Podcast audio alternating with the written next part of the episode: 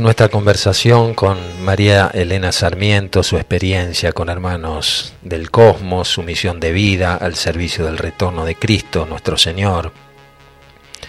Escritora, yo sintetizaría como valiente guerrera de la luz. ¿eh? Y, y, no sé si te gusta el término, ni tampoco es este para para engrosar el ego, simplemente porque sintetiza a lo mejor todo lo que venís contando, porque hay que ser muy valiente, María Elena, para sostener en principio ese, eh, esa prueba de purificación, de vacío que tú contaste previamente y después decir, vivida la vida mundana de cualquier hija de vecino, eh, decir, este es el tiempo, estoy preparada para esta nueva etapa. Bueno, eh, yo creo que yo siempre fui osada desde chica. Qué linda esa expresión, qué linda. Sí, osar, osar, ¿no? Animarse. sí. Siempre, siempre fui osada, sí, eh, y, tenaz también. Yo creo que eh, uno también tiene que ver de alguna manera sus méritos, ¿no? Eh, Jesús que me conoce bien sabe que yo soy una persona, ¿cómo pudiera decirte? A mí me gusta mucho la vida, yo amo la vida profundamente. Soy una persona alegre, eh, me encanta reírme. Sí, buen humor, muy eh, buen humor. Sí, me, me encanta que he podido en esta vida tener el privilegio de ver la sonrisa de Jesús, verlo sonreír y, entonces yo camino con, con, esa, con esa imagen siempre. Em, yo sé que en estos tiempos exponerse de la manera que yo lo he hecho es, es algo osado también, ¿sí? pero yo lo he hecho con, todo cariño y con todo amor. No quiero irme sin, sin decirte que Argentina es un enorme foco de luz y, y, que yo amo profundamente a tu patria, que es mi patria espiritual. Ha sido el origen de mi camino, he vuelto muchas veces a Argentina, a nuestra amada Argentum, y, me alegra hoy día poder ser de alguna manera este vínculo eh, para que nosotros podamos unirnos en nuestro corazón y, esperar el retorno de Jesús con alegría como hermanos. Y unidos en este corazón y en este amor, sentirnos contentos de que nuestra existencia aquí tiene un sentido. Y ese sentido ese sentido, es el servicio. Eh, eso a mí me hace profundamente feliz. Así es que, aunque muchas veces siento agobio cuando me van a entrevistar y me pongo nerviosa, eh, lo hago con, con cariño, pensando en que a lo mejor hay un alma, aunque sea una sola, que, que Dios pudiera tocar en ese momento como toca mi alma eh, ahora. Si tú supieras lo que en este momento yo estoy sintiendo, Oscar, el amor que estoy sintiendo, eh, ojalá eso pudiera llegar al corazón de cada persona que hoy día busca respuestas, que tiene problemas, que busca consuelo. Tienen que saber que, que Dios nos acompaña y que tenemos que resistir este momento. Eh, quisimos venir ahora al momento más duro, al más álgido, y, en esta cadena de amor virtuosa que hacemos entre todos nosotros, nos sostenemos y, nos acompañamos eh, hasta ver el, retorno de, nuestro amado Cristo Jesús. Claro que está llegando, mi estimada, este amor que vos estás transmitiendo a través de tus palabras y de tu experiencia. Eh, por ejemplo, Vanina, de aquí de la región de San Marcos Sierra, nos dice, Buen día, escucho esta experiencia y me vibra el alma. Me saltaron las lágrimas de emoción, gracias por compartir tu vivencia, María Elena. En mi caso, escucharte me dio acceso a recuerdos y sensaciones tan vividas de conexión, amor infinito a tu tarea y a la tarea de Oscar. Gracias, gracias. Vanina también, a vos desde San Marcos Sierras. Muchas gracias a, Ale, a Ale desde Santo Tomé. Muchísimas gracias a tanta gente que se está manifestando esta mañana, escribiéndonos aquí a la radio. María Elena, qué maravilla tu sentir, te siento muy hermana por tu forma de transmitir el amor, me emocionan tus palabras, dice Tere Ferradas una niña de ochenta y tantos años que nos sigue desde hace ya muchos años, eh, desde hace muchos programas aquí y que tuvimos la gracia de tenerla en el estudio visitándonos, a Eliana desde Santo Tomé, a Marta Isabel Mío, dice felicitaciones, los programas siempre son hermosos, más hoy en grado superlativo, emocionante, atrapante, para, para osar y gozar Qué ganas de abrazar a María Elena, dice, y ayudar en su obra, al menos comprar sus libros si se consigue en Argentum. Nos dice Marta Isabel mío. Hoy llegaron tus palabras a muchos corazones, recalca eh, Yasmín. A Eliana llega el mensaje, mucha emoción. Bueno, eh, en fin, gracias por compartir la experiencia y a Ir Beneste y agradecerle también a Marcelo Cosentino que fue el puente para poder llegar a ti. Esto que hablábamos de la red de almas, ¿no? Autoconvocadas para este tiempo con experiencias que a veces llaman la atención y estamos más a veces para, para pasar por el manicomio que, que por, por lo que se llama la vida común. Muy buen día, tribu limonera. Jorge y Jolly, te escuchamos con atención desde Chavás, hermoso programa. Muy buen día, tribu limonera estremecida por el relato de María Elena, está confirmando muchas de las cosas que sé internamente. Gracias, abrazos desde el alma, María Yapsi. Bueno, muchos mensajitos. Eh, María Elena quisiera entrar en, otro punto ahora, eh, que no es menos importante, sino por el contrario y te quiero a lo mejor hacer una pregunta ya para, para desde tu propio sentir, más de lo que te pudieron haber transmitido estos, estos seres, que de alguna manera también es nuestro sentir, ¿cierto? Pero te pregunto, hermana, ¿estamos presos dentro de este sistema? Bueno, lo primero a considerar es que este es un sistema de supervivencia y por lo tanto eh, es un sistema lleno de, mentiras, todos lo sabemos. Y, el ser humano le cuesta mucho soportar la verdad.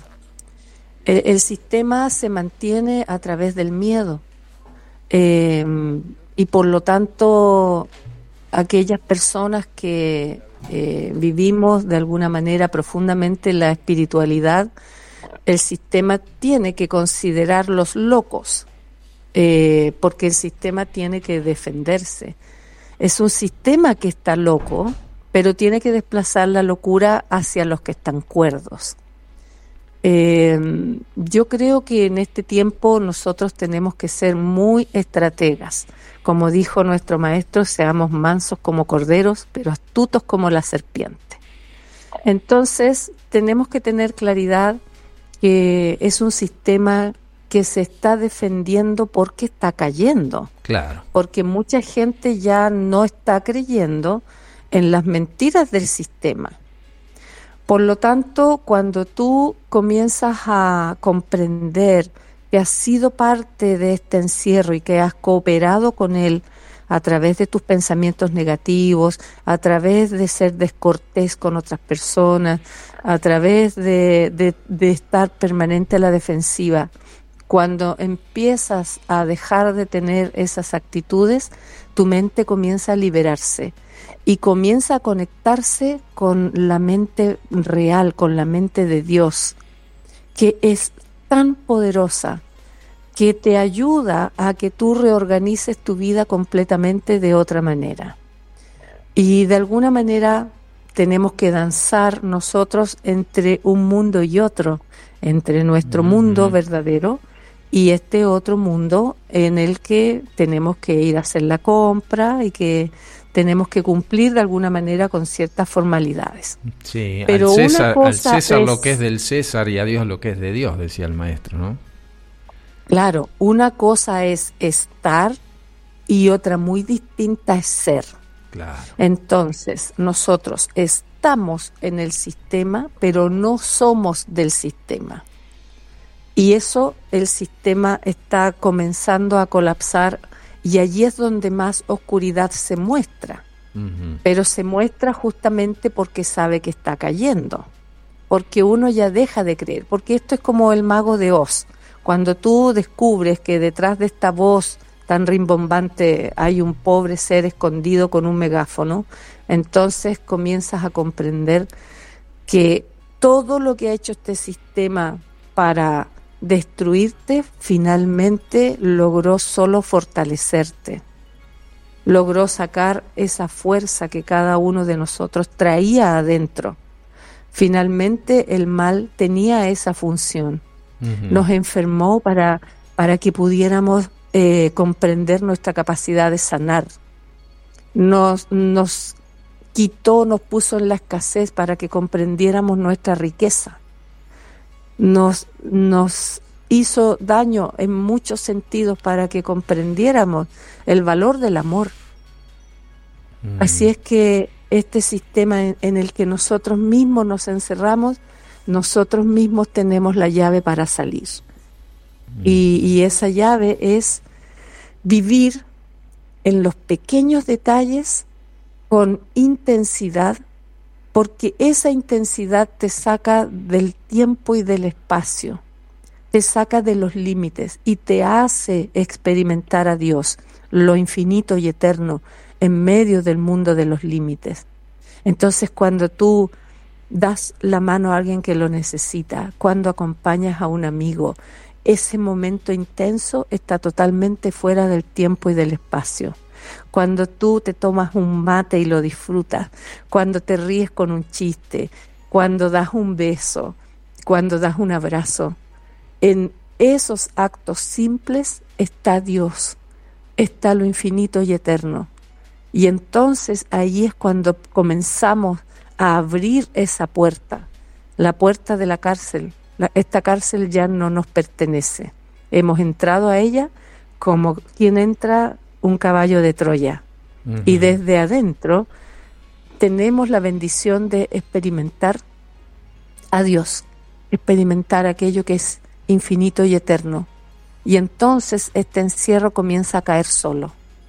Y aquellos que están cuerdos, de verdad, pueden dar la mano a aquellos que han estado inmersos en la locura.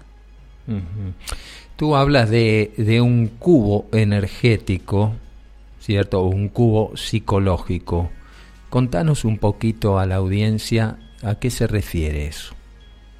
Geometría. Eh, sí, al, al ir tratando de comprender los procesos espirituales de, de la Tierra, de la humanidad de la Tierra, eh, fui encontrando a través de los años eh, en distintas mitologías eh, que todas partían con un engaño.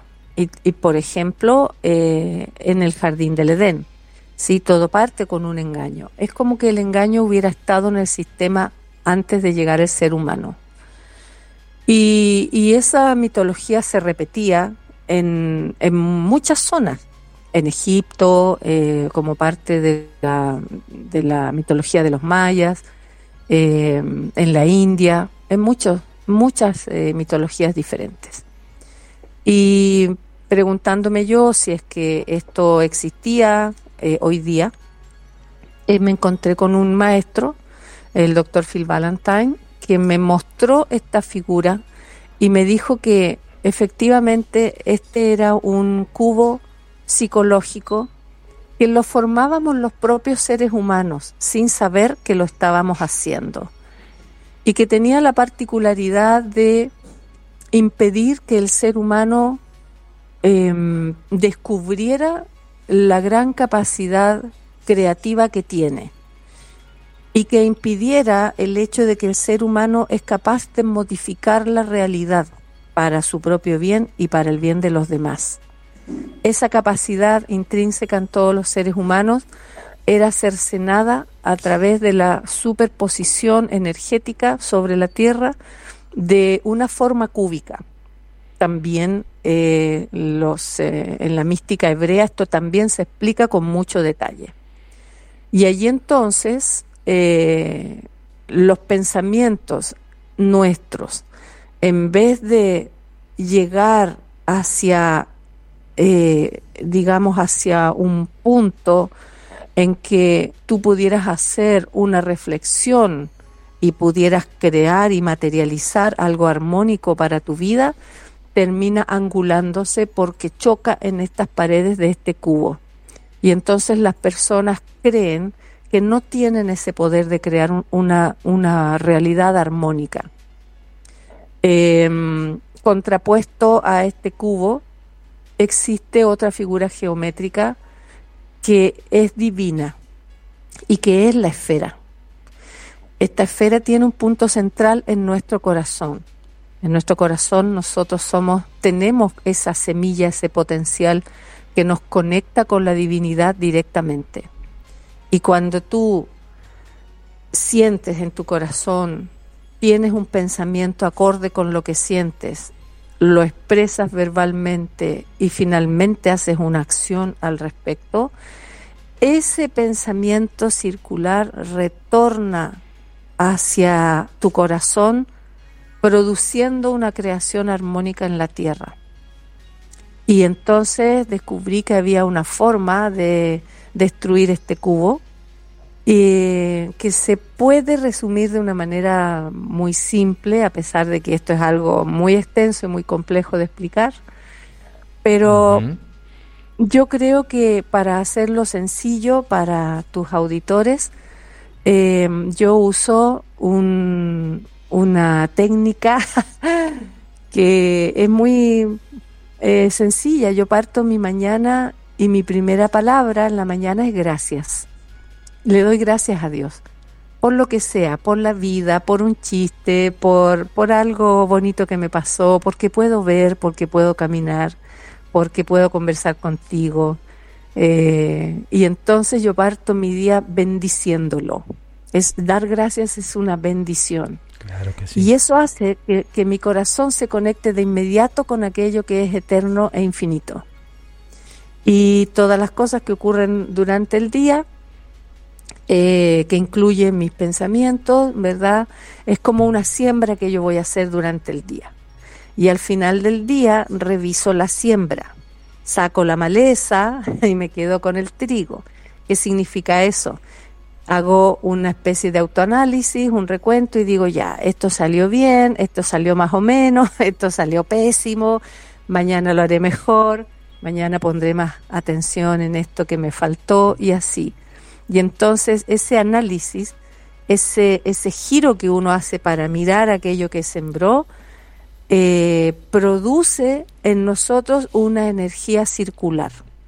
Y esa energía circular hace que cada día nosotros vayamos aumentando nuestra vibración y que vayamos teniendo una vida más armónica y que vayamos viviendo más felices.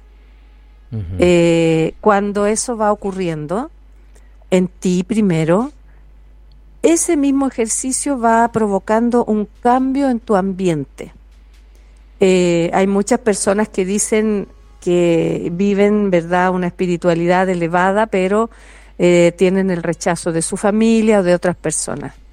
Pero cuando la familia ve que tú vas cambiando para bien, que tú estás siendo más feliz, que tú estás amando más la vida, ellos también cambian con uno.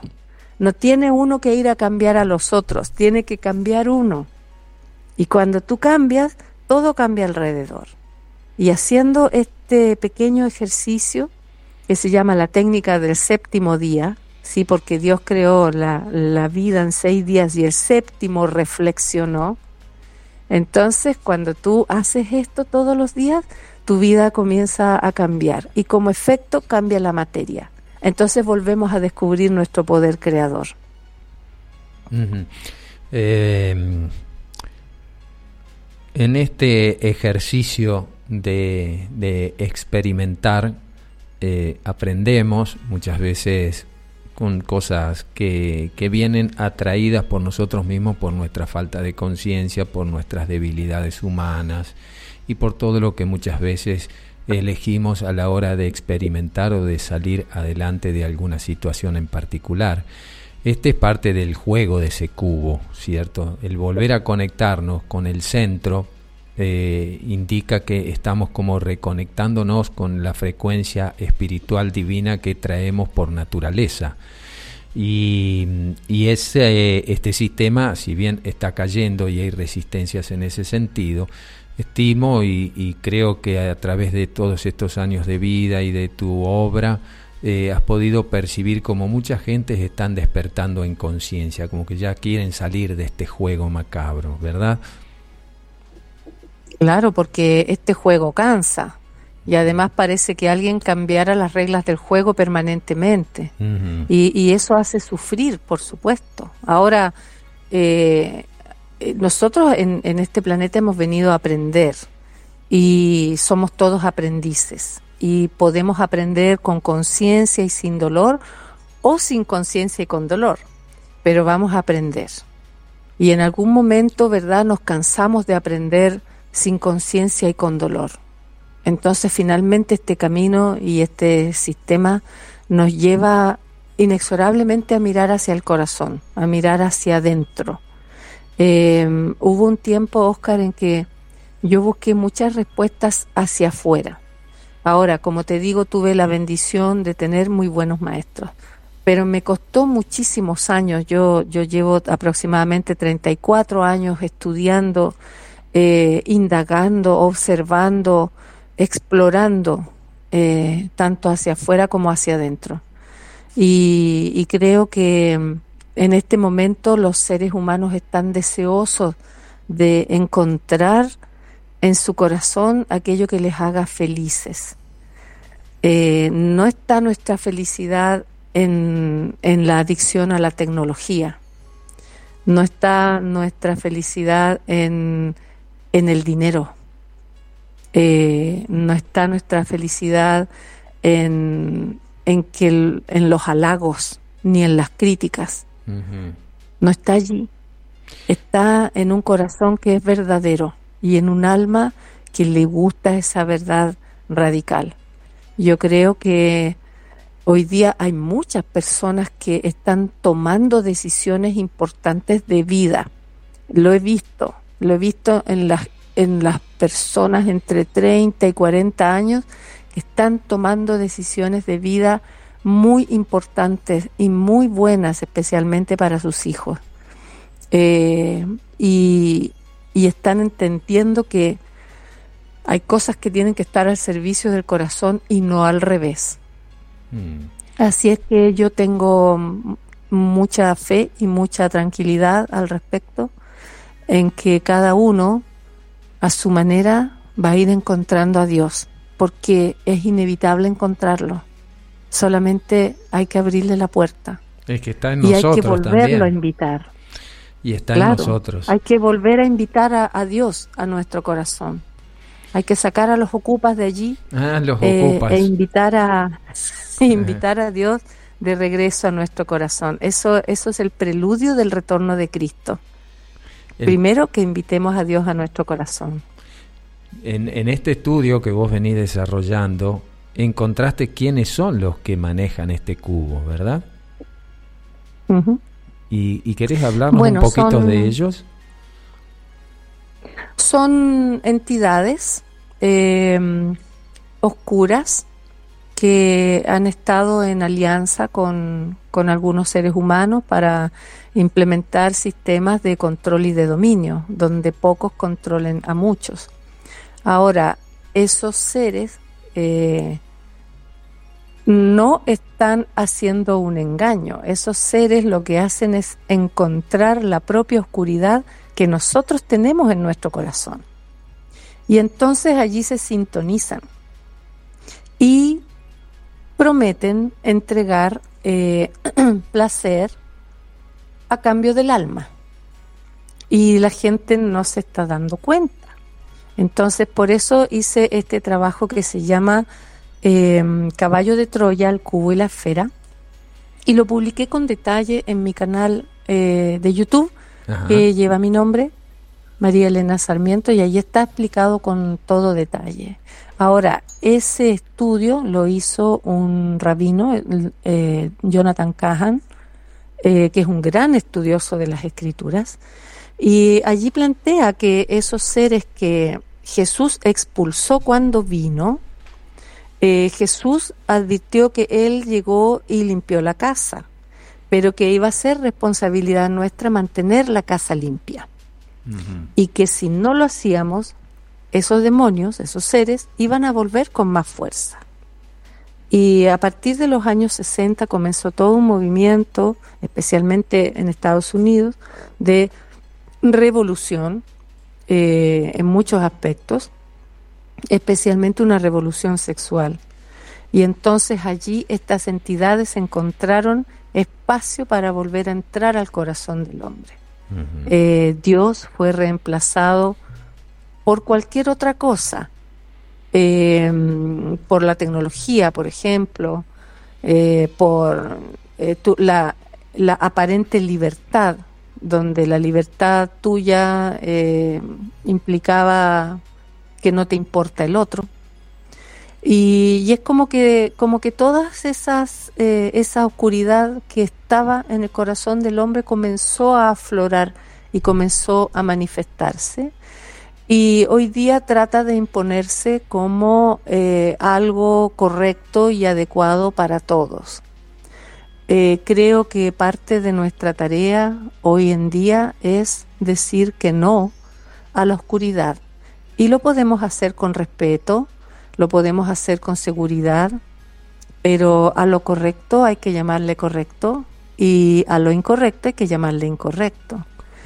Eh, y a partir de allí, de esa decisión que nosotros tomamos como seres humanos, eh, podemos fortalecernos y, e indicar a la oscuridad que la estamos viendo, porque si la veo, la puedo vencer.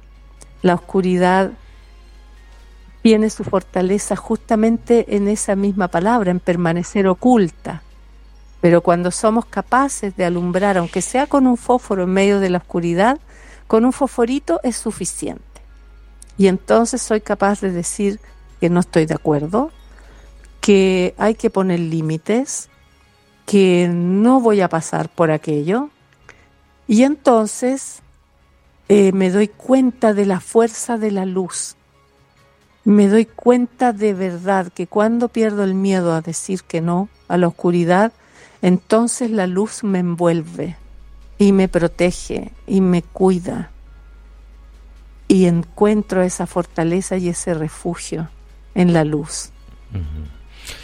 Eh, hablaste de, estos mapas, volviendo un poquito hacia atrás. Vos sabés, María Elena, que mm, mi padre también había recibido ciertos mapas que después salen en, en uno de los libros del maestro José Triguerini Neto, libro que se llama, eh, a ver, Mistitlán, me parece que en el libro Mistitlán, Un mundo que despierta, em, de este autor, ahí se publica un mapa que mi padre también compartía con sus grupos de estudios en aquellos años de la década del 80 también, años en que vos fuiste precisamente contactada. Y había grupos de estudios con relación a todo el trabajo aquí en ERX, y entre esos trabajos este, se emitieron algunos mapas que después salen en este libro. Esos mapas vos los estás publicando en este libro El Retorno de Cristo, son mapas que tiene acceso la gente para, para estudiarlos, para corroborar a través de, de tu plataforma. Eh, contanos un poquito con relación a eso si es posible y, estimo que este mapa sería como quedaría la Tierra después de esta gran transformación geofísica que estabas comentando. Eh, a mí me hubiera encantado eh, decir que sí, que tengo esos mapas, pero estos hombres me los pidieron y se quedaron con ellos. Ah, claro. Em, yo lo único que recuerdo con más eh, claridad es eh, la emergencia de un continente nuevo al sur de Italia. y que ellos indicaban con mucha atención y, y, comentaban de alguna manera, después me decían que eso iba a ser una nueva tierra. Eh, el mapa es muy similar al, al, mapa que aparece en la portada del libro Mistitlán, eh, de lo que yo recuerdo, porque leí el libro y de hecho lo tengo. Uh -huh. eh, y en realidad en, en el libro el, el, Retorno de Cristo, que es fácil de encontrar porque está en la plataforma buscalibre.cl, eh, yo hago un relato bastante detallado de lo que vi pero no tengo el dibujo original porque ellos se lo llevaron. Ah, sí, sí. Sí, ahora recuerdo que tú contaste eso. Así que el mapa lo... Sí. Eh, perdón, en, en buscalibre.cr, ahí está el libro CL. El Retorno de Cristo. CL. Ah, buscalibre.cl. CL Chile, claro, CL. Sí. Ahí está. Sí, ahí se puede encontrar. Y bueno, también, mira, tengo un Instagram que se llama arroba ver bajo el agua. Eh, usualmente lo que, lo que hago allí, sí, porque ver bajo el agua es ver más allá de lo aparente. Eh, publico allí cursos y talleres que hago. Este lunes 14 voy a hacer un taller gratuito para el Centro Madre Tierra. Y, y ahí están las indicaciones de cómo la gente puede ingresar y ahí nos podemos ver porque es por Zoom, así es que eso es muy bonito porque me da la oportunidad de conversar con otras personas, aprender también, aprendemos mucho hoy día eh, a través de estas plataformas compartiendo entre todos. Uh -huh. Así es que eh, desde hace, desde el año 2008 que me dedico a dar distintos cursos de materias espirituales, eh, mi profesor David G. Candy me, me, enseñó la ley de atracción completamente, con todo el detalle, que lo enseño periódicamente, igual que enseño el árbol de la vida también. Yo soy alumna del, del doctor Mario Sabán y de su escuela ah, de psicología sí. y cábala, uh -huh. Eh, que, es un gran ser, es mi profesor y yo le tengo profundo amor y respeto. Eh, y otros temas que van surgiendo en la medida que voy estudiando. ¿sí? Eh, yo entiendo que estoy recibiendo conocimiento y, y, a través de la enseñanza los profesores podemos eh, compartir también estos conocimientos que ayudan al progreso del ser humano. Correcto. ¿Visitaste en algún momento nuestra región, aquí, la zona del Uritorco, Capilla del Monte? ¿Sentiste atracción, eh, hablando de la ley de atracción? bueno, ir a Capilla del Monte es, nosotros diríamos un must, es un deber, sí, porque eh, llegar allí es como llegar al hogar. Oh. Eh, por lo tanto, eh, fui, me parece, no recuerdo bien si fue el año 97 o 98. Y fui allí porque una amiga mía que no me contó, tuvo un sueño conmigo donde ella decía que debía llevarme a ese lugar porque allí eh, me iban a sacar como un alquitrán de la cabeza, imagínate. Entonces, ella no me dijo nada. Y con otra amiga organizaron un viaje, me invitaron a Capilla del Monte. Yo fui de lo más inocente, eh, por supuesto con mucho agrado. Yo eh, estaba fascinada por, por esta historia eh, del Uritorco y, fuimos. Y en un momento que estábamos allí de paseo, ellas con un guía quedaron de subir al cerro y yo me distraje porque me quedé conversando con un señor que venía de la India y me dijo, ¿te das cuenta todo lo que tuvimos que recorrer para encontrarnos en este punto, debajo de un cristal que había allí? Ajá. Y e-, era un señor muy gentil y yo le dije, en realidad, sí. Bueno, y como me quedé conversando con él unos minutos, eh, después fui a buscar a mis amigas y no supe por dónde habían subido. Entonces yo subí por otro lado del cerro eh, y allí en un momento me cansé de subir y dije, bueno, mejor voy a esperar aquí, me voy a sentar y cuando ellas bajen yo las yo las encuentro porque como que me perdí Y entonces me siento al lado de, un, de una roca enorme, pero esa roca tenía una abertura, como una especie de triángulo. Y yo me quedé sentada ahí y de pronto me empecé a sentir mal. Entonces dije, debe ser donde subí el cerro así como tan rápido, a lo mejor me siento un poco mareada. Y, y de repente me sentí pero pésimo. Y en un momento comienzo a, a tener un, una visión como si saliera de mi cuerpo y, y, veo a una mujer de pelo largo, negro hasta el suelo, que me invita a pasar hacia, hacia ese lugar bajo tierra.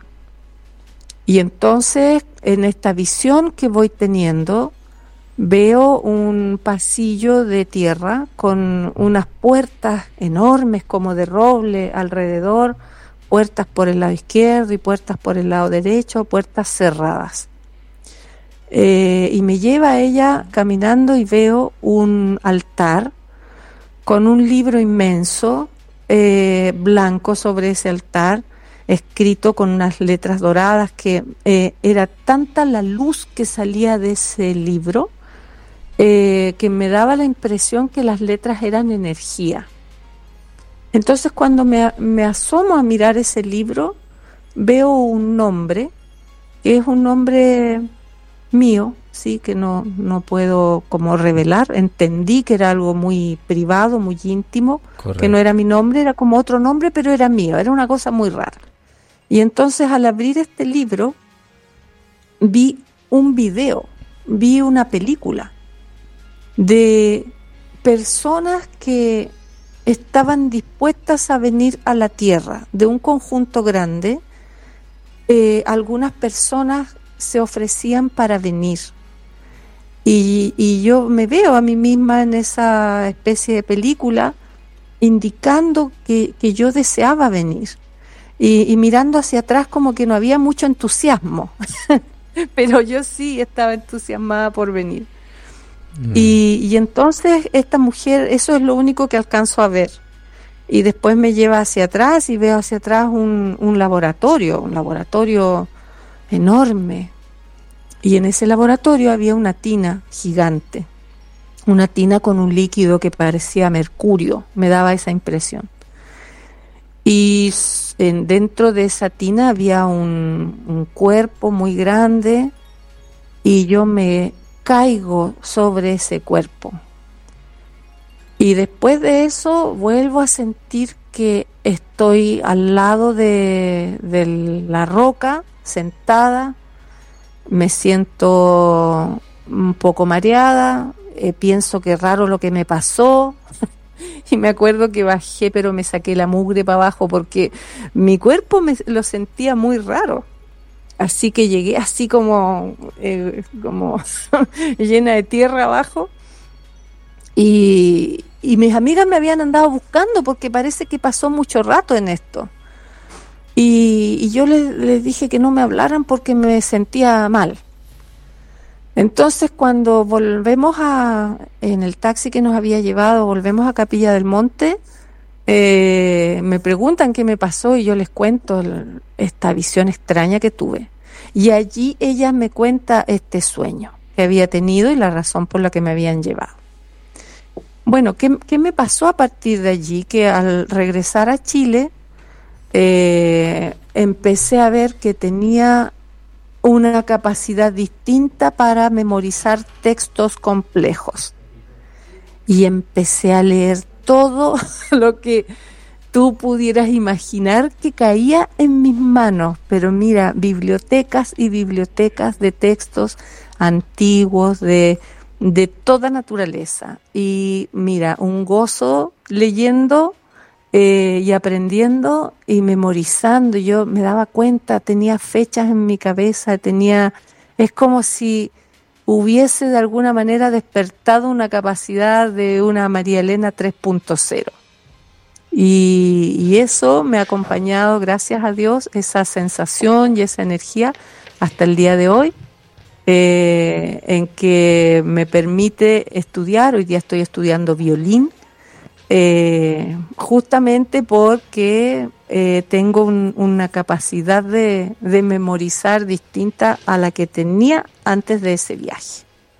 Así es que eso me, me, ocurrió allá, que fue muy lindo, muy, muy mágico y, y siempre voy a estar agradecida de, de, haber recibido esa, esa bendición tan grande allí en ERCS. Y nosotros te agradecemos también, María Elena, porque es la primera vez que vos contás esto eh, al aire, un poco al público, ¿no? Y bueno, eh, creo que era el momento también, como que hubo a lo mejor allí una especie de transmutación monádica, como pudo haber sucedido en el primer encuentro ahí en Plaza San Martín en Buenos Aires, allá en el año 86, y a lo mejor aquí en el Cerro Uritorco, para esta experiencia que vos estás contando, donde vos sabés, María Elena, que mucha gente tiene cantidad de experiencias muy insólitas, extrañas, pero que marcan un antes y un después. Esto que vos decías, un 3.0, ¿no? Eh, como que hay un reseteo de la persona que era hasta ese momento y algo que no tiene una explicación de pronto ni siquiera científica de lo que está sucediendo. Parece que fueran parte de ese mundo paralelo en el cual convivimos, un poco como almas y un poco como humanos en carne y hueso. Y, estas cosas suceden acá. Hay gente que también se siente atraída por esa parte fenoménica, pero ERX, eh, mundo interno, es, es, es, un centro iniciático. Y, eh, y uno no, siempre se encuentra delante de un iniciador, por más que algunas personas se lo quieran acreditar o hagan algún tipo de ceremonias para ese sentido. Eh, digamos, es un trabajo personal e intransferible. Esto no lo maneja uno por más que quiera hay, hay seres, hay, hay energías que nos acompañan que son las que determinan si eso es necesario o no, porque conocen muy bien nuestro itinerario, como sucedió con lo que, con lo que vos contaste al principio, ¿no? Estas experiencias que de alguna manera, manera ponen blanco sobre negro de nuestra vida, de nuestros pasados. Y, y eso sucede muy habitualmente aquí. Eh, gracias a esta maestra, nos dicen por aquí, gracias por su experiencia, por compartirla, todos nos identificamos con ella, muchos años, muy emocionante, muy lindo, es una bendecida. Gracias, Elsa Benedetto desde Sa Pereira, provincia de Santa Fe. Agradezco a todos los hermanos que me han asistido, también a nuestro querido Néstor, un programa que está dedicado para vos, querido Néstor, y me alegro que haya salido muy bien de esta intervención quirúrgica por la que has pasado. Te esperamos pronto por acá.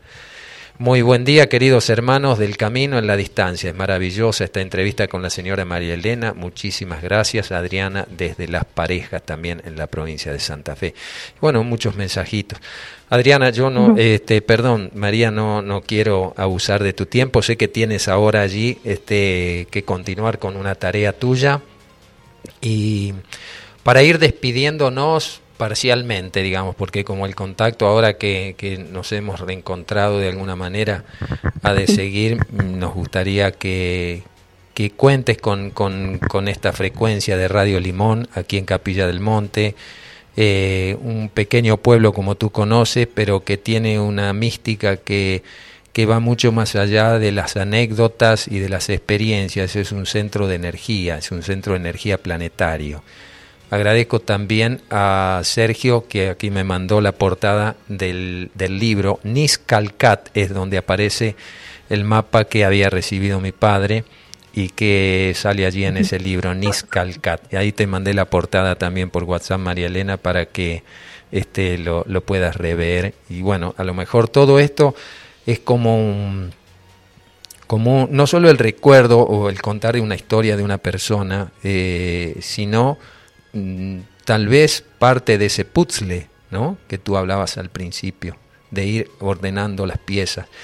Para ir cerrando con, esta pregunta, María Elena, eh, ¿cómo ves a Sudamérica dentro del contexto global, dentro de la geopolítica y de eso? ¿Qué, ¿Qué sentís en este momento? ¿Sentís que este retorno del Cristo está muy próximo? Creo que el, el retorno de Cristo tiene que producirse primero en el corazón de cada uno de nosotros. naturalmente. Creo que, que América es un lugar muy bendecido.